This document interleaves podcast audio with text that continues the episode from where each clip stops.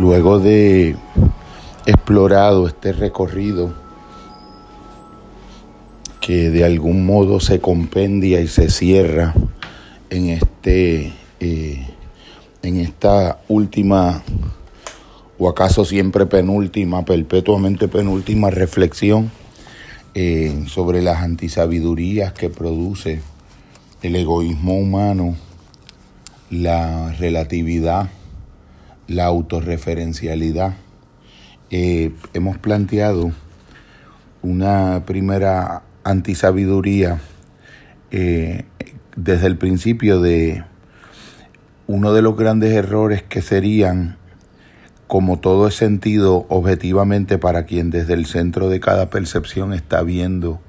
la realidad que está viendo, inferir que todo es válido por igual. Esa diferencia entre no poder ver algo y no querer poder ver algo, que solo se hace posible cuando nos abrimos al otro y cuando reconocemos que aunque todo tiene una validez relativa, siguen existiendo maneras de distinguir cualitativamente al interior de ese campo de relatividades que se juntan y que se encuentran entre sí, esa posibilidad de distinción de espectros y grados cualitativos en el verdadero juicio del entendimiento sigue siendo posible solo cuando se trasciende esa eh, relatividad, un trabajo de recuperación de un eje vertical. También la noción de que los estados interiores a los que nos conduce el relativismo, cuando se tornan autorreferenciales y se autoenclaustrúa el yo que trabaja desde ahí, no se dificulta enormemente revisar el inventario de, de los contenidos de ese yo, porque cuando el yo eh, generaliza, tiende a excluirse a sí mismo de sus generalizaciones. Lo relativiza todo, pero tiende a excluirse de ese proceso y de ese proyecto de, de relativización y hacer todas las demás cosas relativas menos el propio proceso de las propias apreciaciones opera como un termina operando como un mecanismo de defensa contra la experiencia de, de la posibilidad de poder trascenderse. También el tercer punto o antisabiduría es el efecto que tiene en, la, en los usos eh, que puede desplegar en ese espacio la, la, potencia de la razón, de la racionalidad, eh, que solo va a producir en un sujeto autoenclaustrado, en un sujeto autorreferencial egoico, eh, razones de una razón que en la relatividad de un yo se, se pierden la posibilidad de la verdad como una forma relampagueante de la revelación, lo que llamábamos la, la, verdad que se encuentra en los puntos de intersección entre los horizontes eh, de un sujeto que se abre a otro sujeto que también se abre a ese encuentro. Esa apertura hace que en el campo de la razón, cuando la razón no está relativizada, puedan entrar a participar instancias adicionales a la razón misma para hacer la aventura de la verdad e instancias como por ejemplo la de la humildad, no en tanto virtud religiosa, sino en tanto capacidad epistemológica de abrirse a lo diferente y de permitirse ser fertilizado y permeado por lo diferente. La, esa verdad que ocurre cuando el pensamiento se vence y trasciende a sí mismo por causa de su eh, estado interior de apertura a todo lo otro que mencionábamos que se convertía en una eh, función metafórica y simbólica el pensamiento. Surgía una imagen completada como la de un símbolo cuando habían dos verdaderos encuentros de dos partes irreductibles entre sí. Esa verdad que no acontece y, y no puede surgir sino como relámpago ante la presencia y el espejo y la mirada especular de un otro Teníamos también la, la cuarta antisabiduría, que era como un enlentecimiento de la velocidad y el frenesí del pensamiento que cuando va pensando y logra enlentecerse a una velocidad casi cero, la razón comienza a operar como en una dirección inversa a la que le es usual y predominantemente típica.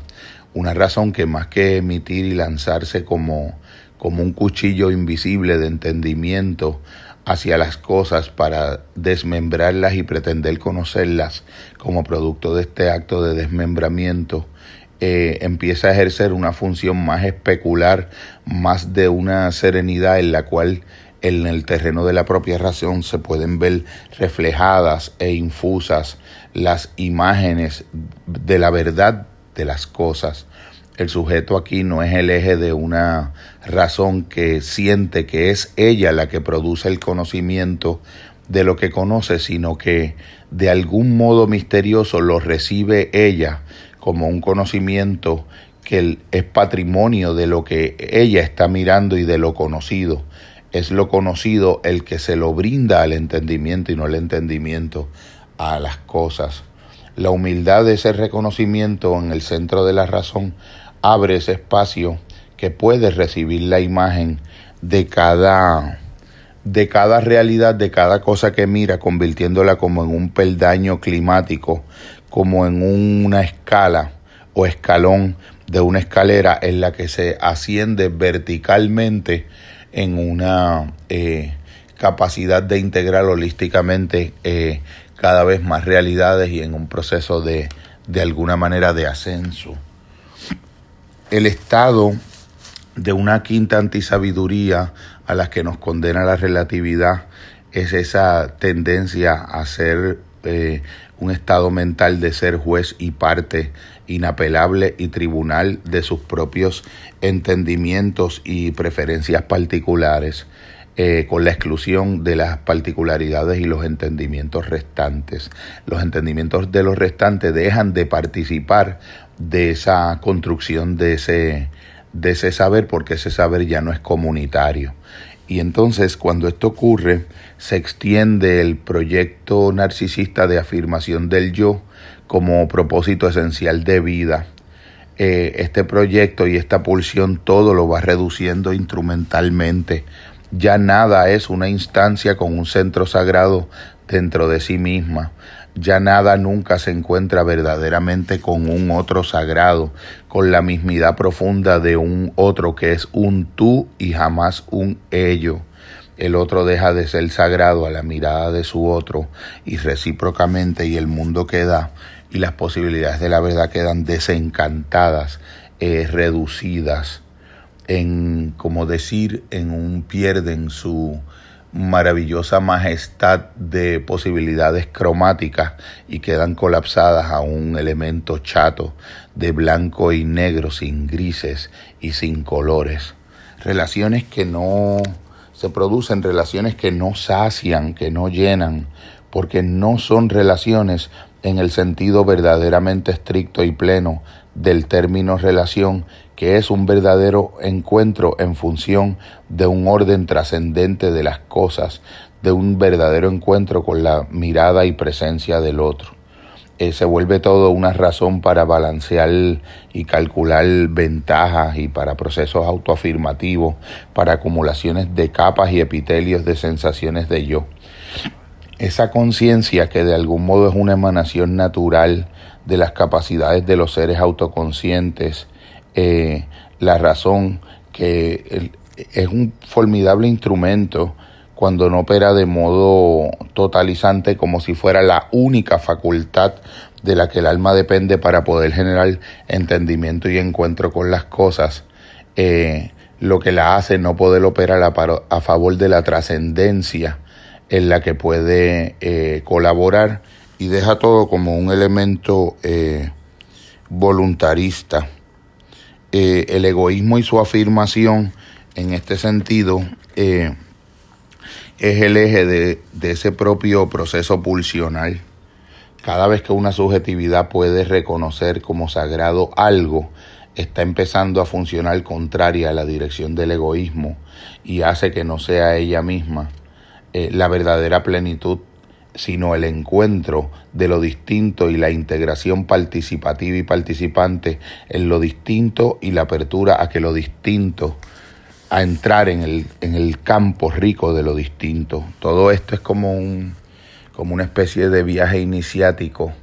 en el que también se vislumbra esa, se empieza a abrir esa función eh, cuya ausencia sería la, la otra antisabiduría sexta que hemos mencionado, que es la que se produce cuando se pierde la capacidad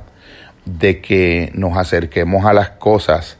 eh, pudiendo transparentar en la mirada de ellas su función, su función sagrada, su función icónica, ver su verdadera interioridad. El, el efecto que esto produce es como el de encontrarse al interior y en el centro de una catedral gótica y poder ver toda la majestad de la luz atravesando unas vidrieras y pudiendo ver simultáneamente todo el despliegue mágico de colores y de texturas en la imagen del vidrio que el sol que la penetra y lo transparenta hace posible y a la misma vez a través de esa imagen que se hace posible con la luz que la transparenta y el espectáculo mágico de los colores que reencantan la vida nuevamente, te permite una mirada que puedes reconocer un afuera de la luz, un afuera en las otras cosas de la función de la luz. La séptima eh, antisabiduría que de algún modo eh, produce el relativismo contemporáneo es la antisabiduría de, de no permitir eh, nunca escuchar del modo verdaderamente sagrado y profundo, eh, porque la necesidad de autoafirmación que acompaña la experiencia de un yo altamente relativizado eh, produce la necesidad de tener que estar continuamente elaborando en la mente por adelantado y casi en tiempo real eh, la respuesta que se le va a dar para invalidar o refutar un yo que de algún modo también está experimentando y participando de este mismo campo de, de autovalidación en el que la presencia del otro pudiera tornarse como un, un registro amenazante. Esto produce la verdadera gran pérdida al final del camino de todas, que es que el ser que está al interior de ese yo pierde la, la capacidad de participar en plenitud de la verdadera aventura de transformación que es su vida en este mundo, de la verdadera eh, capacidad de ser un colaborador inestimable en esa magna obra que es la vida de la vida de participación en el proceso de hacer diferencia en la vida de los demás la vida en el proceso que despliega la única verdadera felicidad auténtica que solamente puede nacer de la bondad, de la única verdadera auténtica bondad que solamente puede nacer de un intento pormenorizado y consagrado a vencer la tendencia a las raíces del egoísmo que se enclaustra que se enraiza en muchas de nuestras apreciaciones, percepciones e interacciones humanas. Ese gran despliegue de, de satisfacción y de sentido cuando, cuando no nos afanamos o cuando desistimos o vencemos en nosotros mismos la tendencia de pensar que el sentido va a ser el, el resultado